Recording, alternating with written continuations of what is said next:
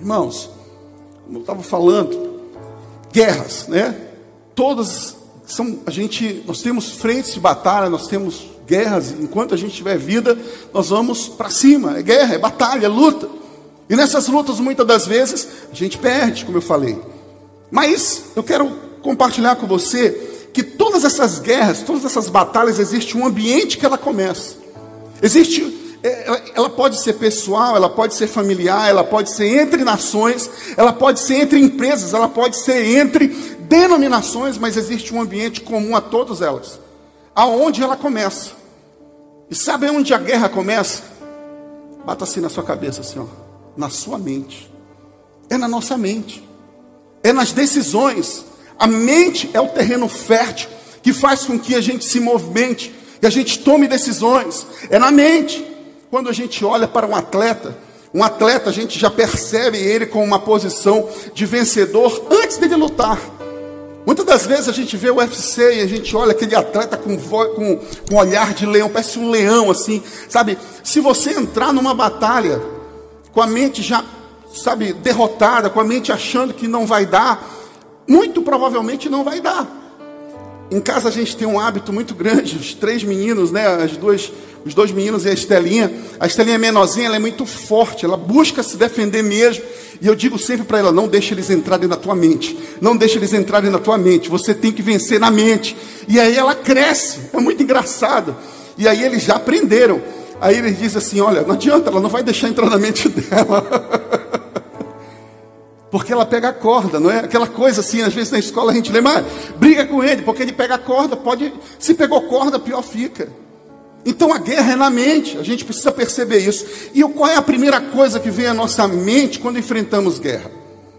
Qual é a primeira coisa que vem à nossa mente quando a gente está enfrentando esses desafios, batalhas, lutas, guerras?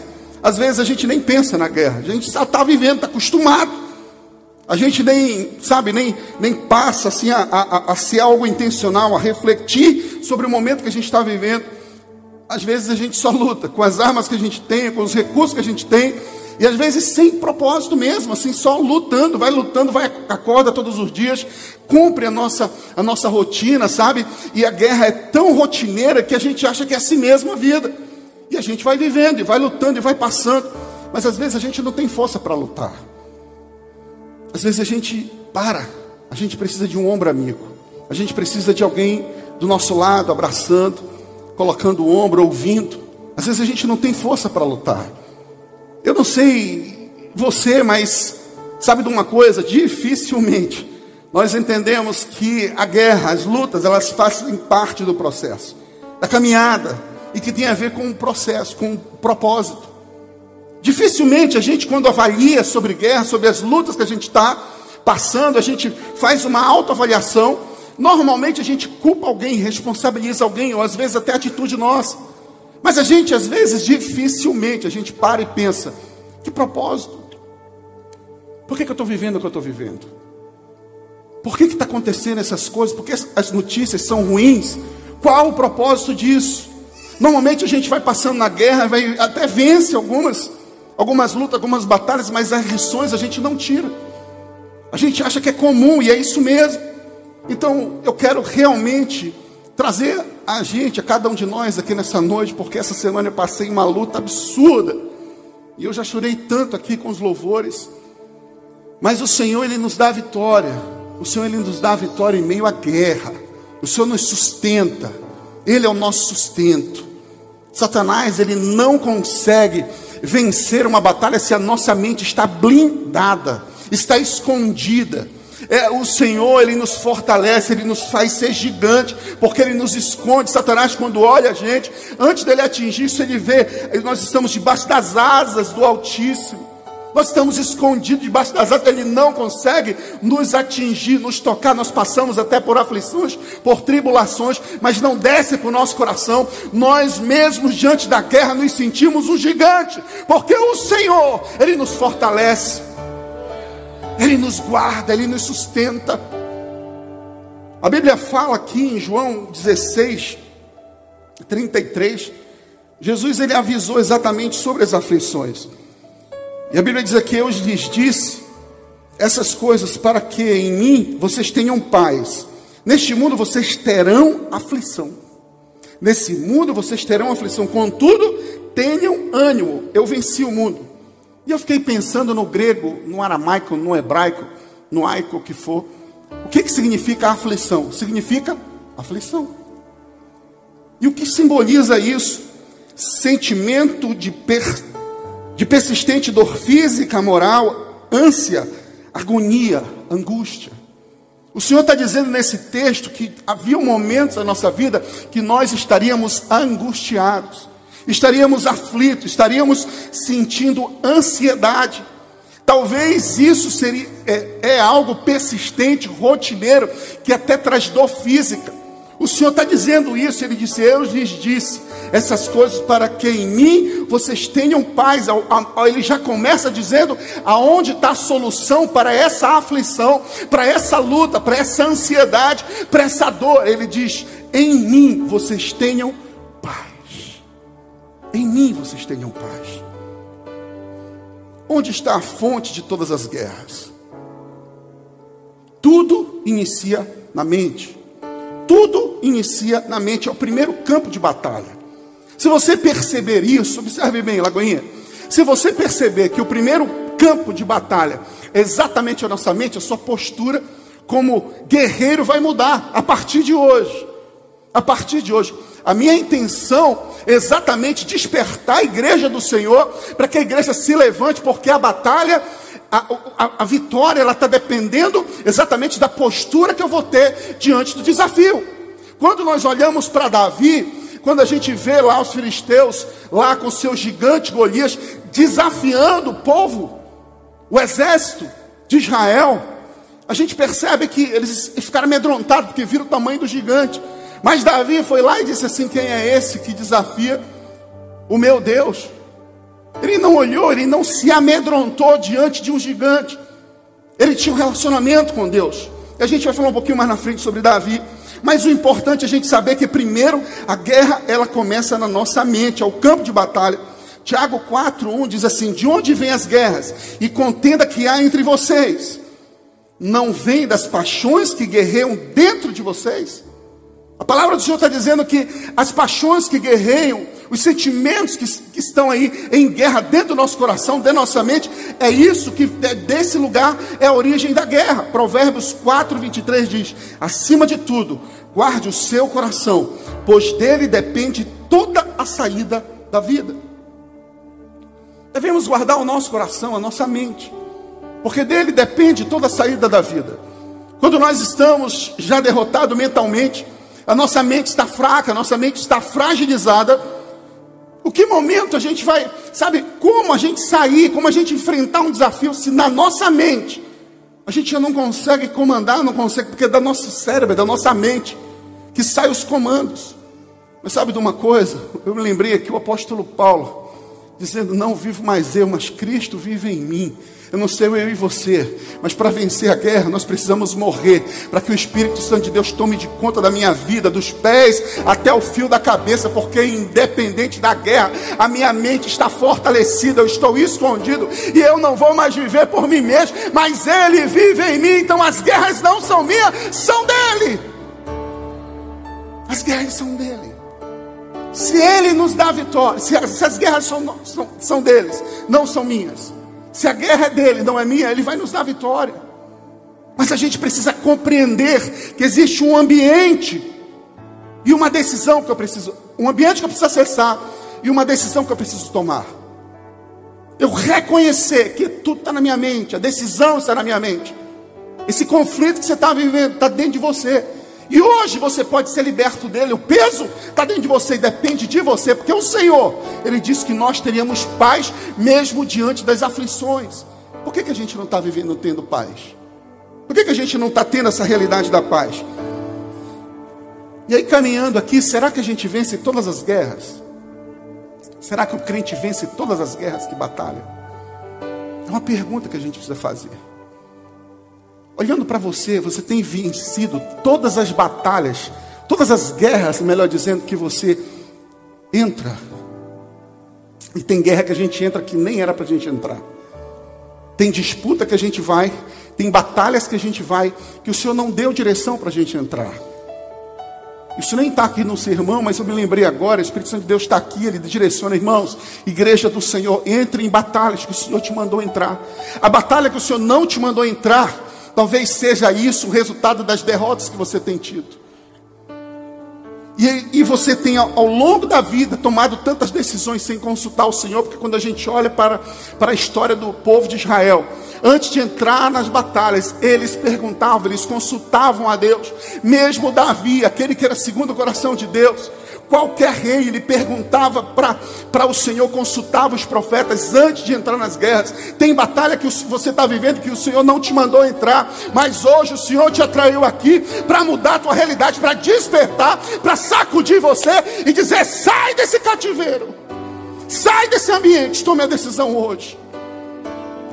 Mas a pergunta é essa: será que a gente vence todas as guerras que a gente entra?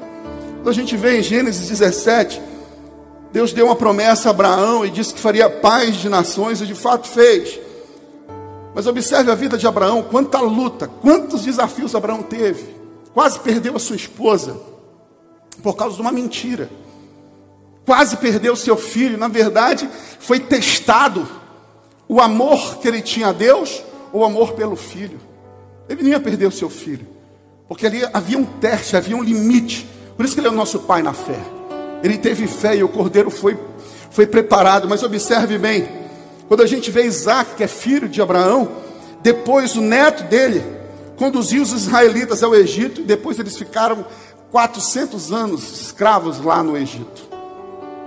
O neto de Isaac, filho de Abraão,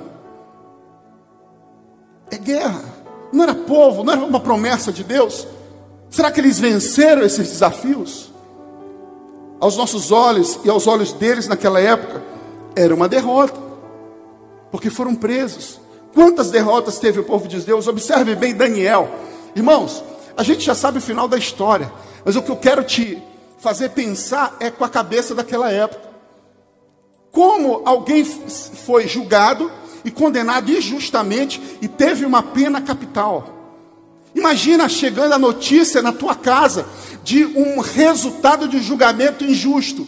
E, e, e, o julgamento não era uma prisão, não era uma, sabe, algo que passageiro, mas era uma pena capital, uma pena de morte. Foi o que chegou para Daniel.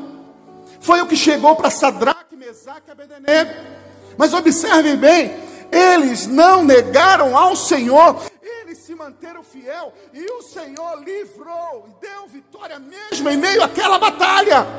Eles, eles não deixaram de passar pela cova do leão e nem pela fornalha. O Senhor deu vitória, mas o sentimento que vem. Eu quero, eu quero que você pense nisso. Qual foi, no meu entendimento, qual foi a decisão?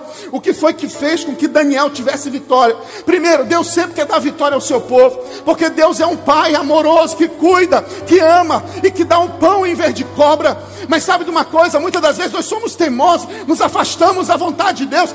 Ele precisa nos alinhar e muitas das vezes também ele precisa fortalecer a nossa fé, porque há um propósito. Não, crente, a igreja do Senhor não passa por tribulação se não houver propósito. Então eu preciso que te dizer algo. Pergunte para o Senhor qual é o propósito da prova do desafio que você está passando, da guerra que você está passando. Existe um propósito. Não passe desapercebido, não ache que você é passageiro. Você não é passageiro, você é agente ativo, é um agente de transformação. O Senhor está no barco e não vai naufragar. Não vai naufragar.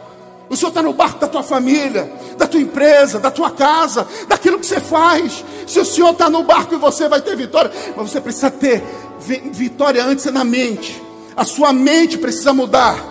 Mente de vencedor, mente que filho de Deus, mente de nação santa, raça eleita, propriedade, povo exclusivo do Senhor, mente de vencedor, mente de mais que vencedor. A guerra não é para te paralisar, é para te fortalecer. Há um propósito. Pergunte para o Senhor. Eu fico imaginando Daniel então recebendo a notícia. Sadraque, Mesaque e Abednego, os três tomaram a decisão de não se curvar e não se curvaram. Mas o que aconteceu? Eles foram lançados na fornalha. E talvez aos olhos daquele povo, talvez não, é evidente, aos olhos daquele povo eles foram derrotados. Mas aos olhos dele, deles que estavam com Cristo, eu fico imaginando, gente, eu, eu fico imaginando isso.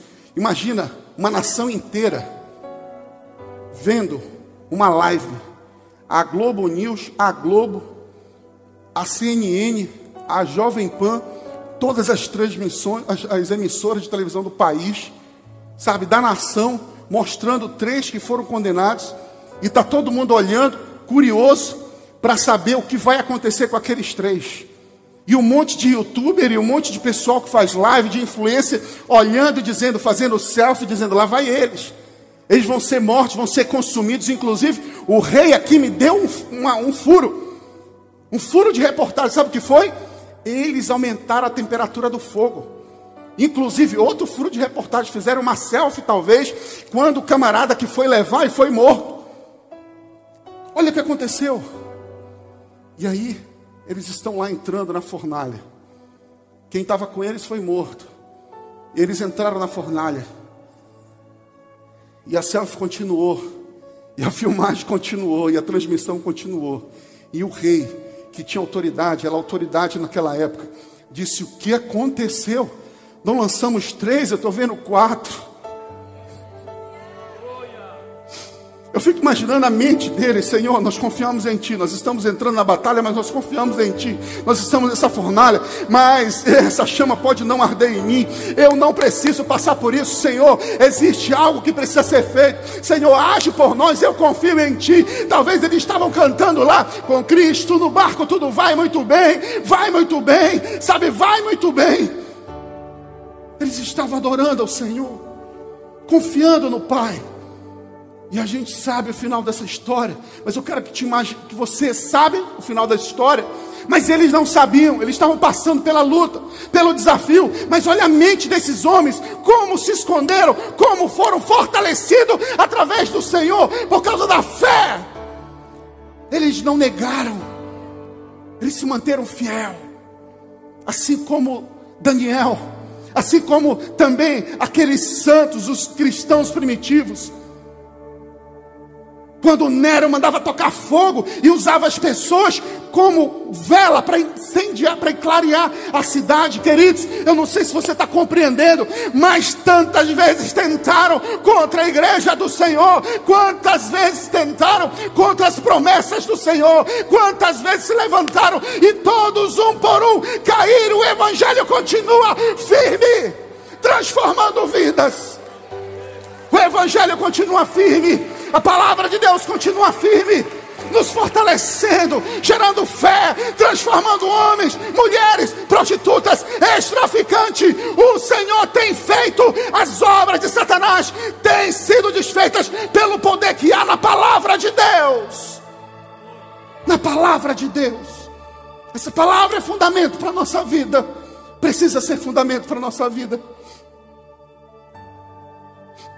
Fico pensando em José, quando foi vendido pelos irmãos. Foi esquecido ali, jogado no poço. Fique imaginando, querido, seus irmãos, a sua família. Os nossos irmãos, a nossa família, aquela que tem sangue do meu sangue. Venderam. É a traição mais dura. Suas feridas mais duras, eu não sei você, mas talvez você esteja enfrentando esse desafio. As feridas mais duras, pessoas que têm mais ferido você, tem mais tocado você, são pessoas que você ama, são pessoas do teu relacionamento, são pessoas da tua família. Ei, mas o Senhor te atraiu aqui para te dizer, filho, não precisa, você pode até se irar, mas você não precisa pecar. Eu levei sobre, sobre mim a minha, essa, essa injustiça, esse sentimento. Descansa em mim. Eu vou acalmar a tempestade. Eu posso reconciliar. Eu posso trazer de volta. Eu posso fazer aquilo que você não sabe e não pode, só precisa confiar. Tenha a mente forte, não deixa Satanás entrar na sua mente, no seu coração. Não deixa. Não permita. Nós já sabemos o resultado da história de José. Ele foi governador do Egito e foi provedor da família que vendeu ele. Os irmãos, a gente já sabe essa história. Também Davi, o homem segundo o coração de Deus, o homem que conhecia de adoração, o homem que se quebrantava diante de Deus. Quando Davi foi perseguido por, Saí, por Saul, Davi também foi perseguido pelo seu próprio filho. Quantas vezes, em 2 Samuel capítulo 12, verso 16, diz: E Davi implorou a Deus em favor da criança. Ele jejuou e, entrando em casa, passou a noite deitado no chão. Os oficiais do palácio tentaram fazê-lo levantar-se do chão, mas ele não quis e recusou comer. Sete dias depois, a criança morreu. Sete dias depois, a criança morreu. Queridos, essa semana nós passamos por um momento muito desafiador. Acho que a maioria da igreja sabe que minha esposa a gente estava grávido. Ela teve filho. Ela te, ficou grávida, melhor dizendo. E nós fizemos uma festa. Foi, foi uma surpresa para a gente. E a gente já ficou pensando, vamos ter que mudar de casa. Vamos ter que trocar de carro, porque isso aqui é só cinco lugares, tem que botar um de sete, porque a família cresceu. A Estelinha dizia assim, olha, a bochechinha deve ser vermelhinha. A Estela já estava sendo ciumenta, dizendo assim, mas eu sou a caçula, eu vou perder vou deixar de ser caçula. E eu orava e abençoava a barriga da minha esposa. A gente saiu, nós tivemos sete dias de férias. E a gente ficou assim, preocupado e tudo, tudo com muito carinho, muito cuidado. Nós estávamos sonhando essa gestação. De repente, sexta-feira, no final da tarde, ela teve um pequeno sangramento. E a gente ficou assim, mas tudo bem. À noite eu acordei, de sexta para sábado. Eu acordei e ela estava saindo sangue, perdendo muito sangue no banheiro. E depois ela deitou do meu lado. De manhã cedo nós fomos para o hospital.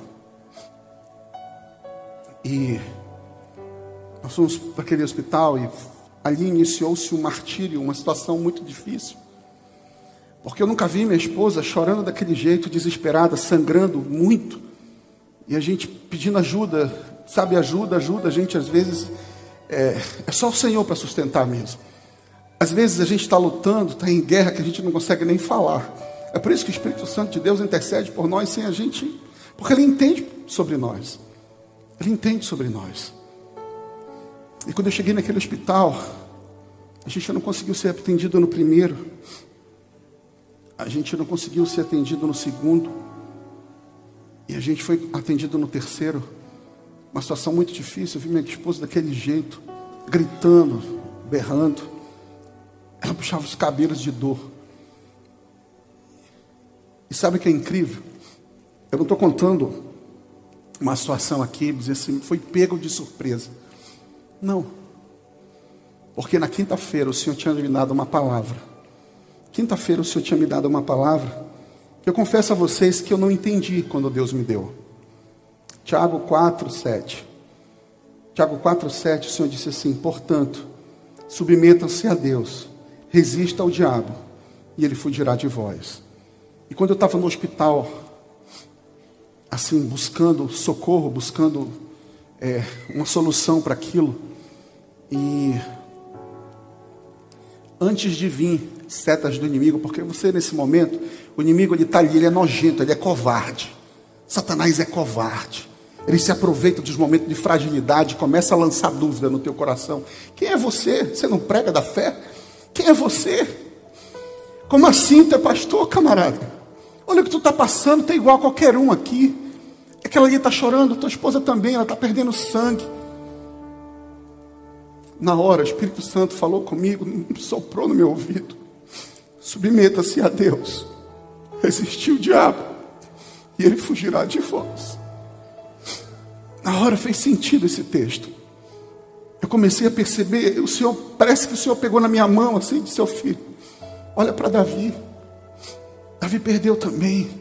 Eu falei de Sadraque, Mesaque e Abednego exatamente porque o Espírito Santo pegou na minha mão e me fez lembrar. O Senhor me fez lembrar de Daniel. Tudo isso que eu preguei até agora foi o Espírito Santo pregando para mim lá no hospital, enquanto a minha esposa chorava, enquanto minha esposa estava ali. Então eu fiquei em paz, eu fiquei em paz. Eu não briguei com ninguém. Eu não chamei a atenção de nenhuma enfermeira, pelo contrário, ela estava dizendo: Olha, senhora, vocês poderiam melhorar os processos aqui, inclusive eu posso ajudar vocês. Vocês poderiam agilizar isso aqui, esse processo, assim, o fluxo de vocês poderiam melhorar para humanizar mais. Você imagina a situação daquela, e o Senhor começou a me dar sabedoria. Eu comecei a falar, ela ficou me olhando, sabe que você tem razão. Disse, então, gente, até que chegou o momento da ultrassom. E foi confirmado mesmo a perda do meu filho. Nós perdemos.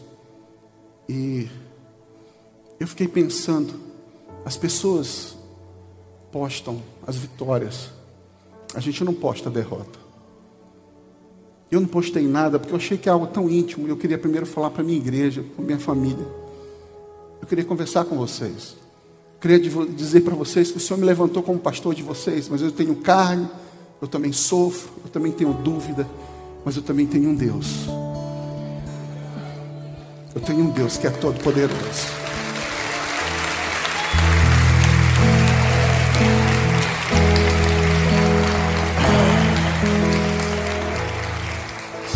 Submetam-se a Deus.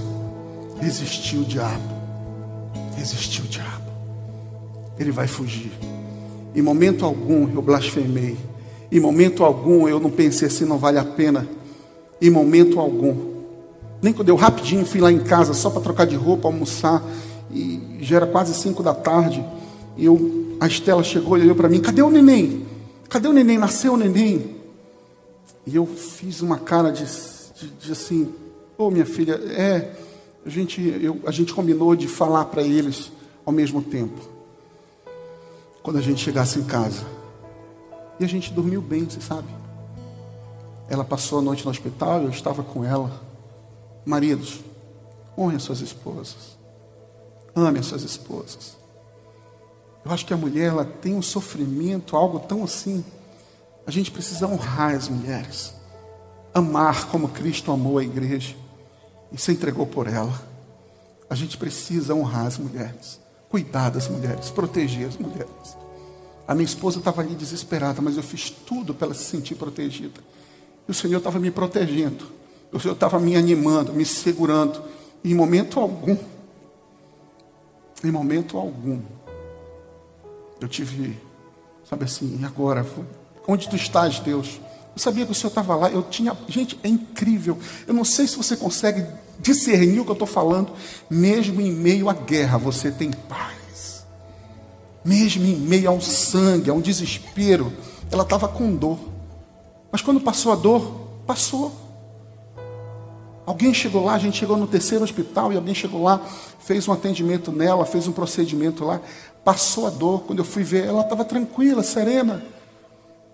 A perda da criança, ele está lá no céu. Um dia nós vamos ver. Eu fiquei lembrando, Satanás é muito sujo, é muito sagaz é muito oportunista, muito nojento. Ele ficou lembrando assim: olha, você trabalha com existir, você trabalha com aborto. Olha o que está acontecendo com teu filho. Se o Espírito Santo de Deus não proteger a nossa mente, queridos, nós vamos paralisar. Nós vamos paralisar. Mas o Senhor deu vitória. o Senhor deu vitória. Porque quando o Senhor, eu estava com a mente titubeante, eu me lembrei desse texto, submeta-se a Deus. E veio o texto de Romanos 12, 2.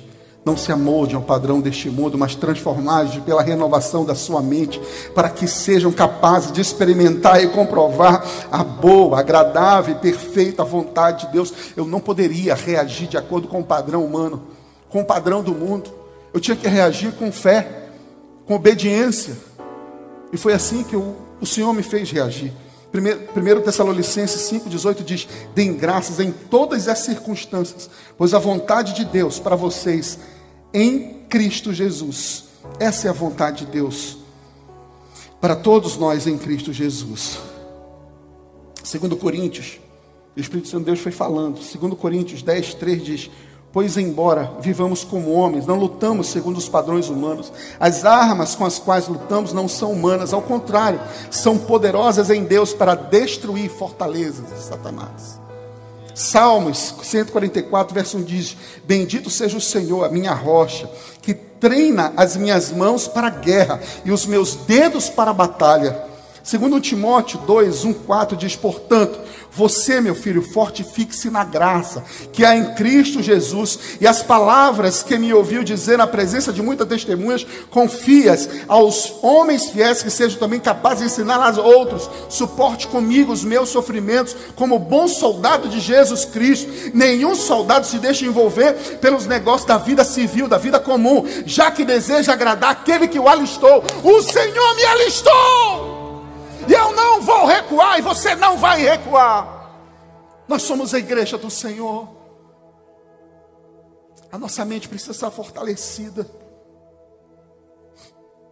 E o último texto, em Efésios capítulo 6, verso 10 diz: Finalmente, fortaleçam no Senhor o seu forte poder Vistam toda a armadura de Deus para poderem ficar firmes contra as ciladas do diabo, pois a nossa luta não é contra pessoas, mas contra poderes e autoridades, contra os dominadores deste mundo de trevas, contra as forças espirituais do mal e das regiões celestiais. Por isso, vistam toda a armadura de Deus para que possam resistir no dia mal, permanecer inabaláveis depois de terem feito tudo. Assim, mantenham firme, cingidos no cinturão da verdade, vestindo a coraça da justiça e tendo os pés com a prontidão do evangelho da paz. Além disso, usem o escudo da fé, com o qual vocês poderão apagar todas as setas inflamadas do inimigo, do maligno. Use o capacete da salvação e a espada do Espírito, que é a palavra de Deus. Orem no Espírito todas as ocasiões,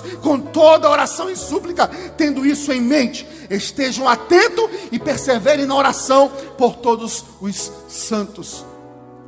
Irmãos, para lidar com a perda, nós precisamos entrar nesse nível de dependência de Deus. Eu não sou melhor que você. Também tenho minhas dúvidas, os meus medos. Mas o Espírito Santo de Deus, que habita em nós, ele se preocupa conosco, ele dá, ele avisa antes e nos sustenta durante e alegra depois conforta depois. Ele é o nosso consolador, ele nos consola. Eu não sei o que você perdeu, mas se até hoje você na sua casa, na sua vida, tem se arrastado por causa de uma perda, hoje é a noite do Senhor libertar você, tirar desse lugar de cativeiro em nome de Jesus. Mas quando a gente olha para a reação de Davi diante da perda, quando a notícia veio, Davi orou, adorou, estava ali clamando a Deus. E quando ele percebeu os soldados ali, cochichando, ele percebeu que o fim, ele percebeu que a criança tinha morrido. Segundo Samuel 12, 20 diz: Então Davi levantou-se do chão, lavou-se, lavou-se, perfumou-se, trocou de roupa, depois entrou no santuário do Senhor e adorou, e voltando ao palácio pediu que lhe preparasse uma refeição. Davi adorou. Irmão, na perda, para lidar com perda, adore para lidar com perda, entre, esteja nesse ambiente de intimidade com o Senhor, porque a adoração nos fortalece. Não é porque Deus precisa de adoração, a adoração no céu para Deus 24 horas ininterruptamente. Ei, esse ambiente de adoração é para nos fortalecer, porque a gente começa a se parecer com aquele que a gente adora. Ei, quando a gente adora o Senhor, quando a gente entrega a nossa adoração, quando Ele é número um na nossa vida, as coisas desse mundo não conseguem nos atingir, porque Ele nos esconde, Ele nos alimenta, Ele nos faz transcender, andar sobre as águas, Ele nos dá a vitória, mesmo em meio à guerra e aparente derrota. Quando a gente percebe a reação de Jó, que perdeu tudo, vieram tantas notícias ruins, uma atrás da outra. E Jó, no capítulo 1, verso 20, diz: Ao ouvir isso, a última notícia ruim, Jó levantou-se, rasgou o manto e rapou a cabeça, então prostrou-se no chão em adoração e disse: Saí nu do ventre da minha mãe e nu partirei. O Senhor deu, o Senhor levou. Louvado seja o nome do Senhor. Em tudo isso, Jó não pecou, nem nada culpou a Deus adoração, a adoração.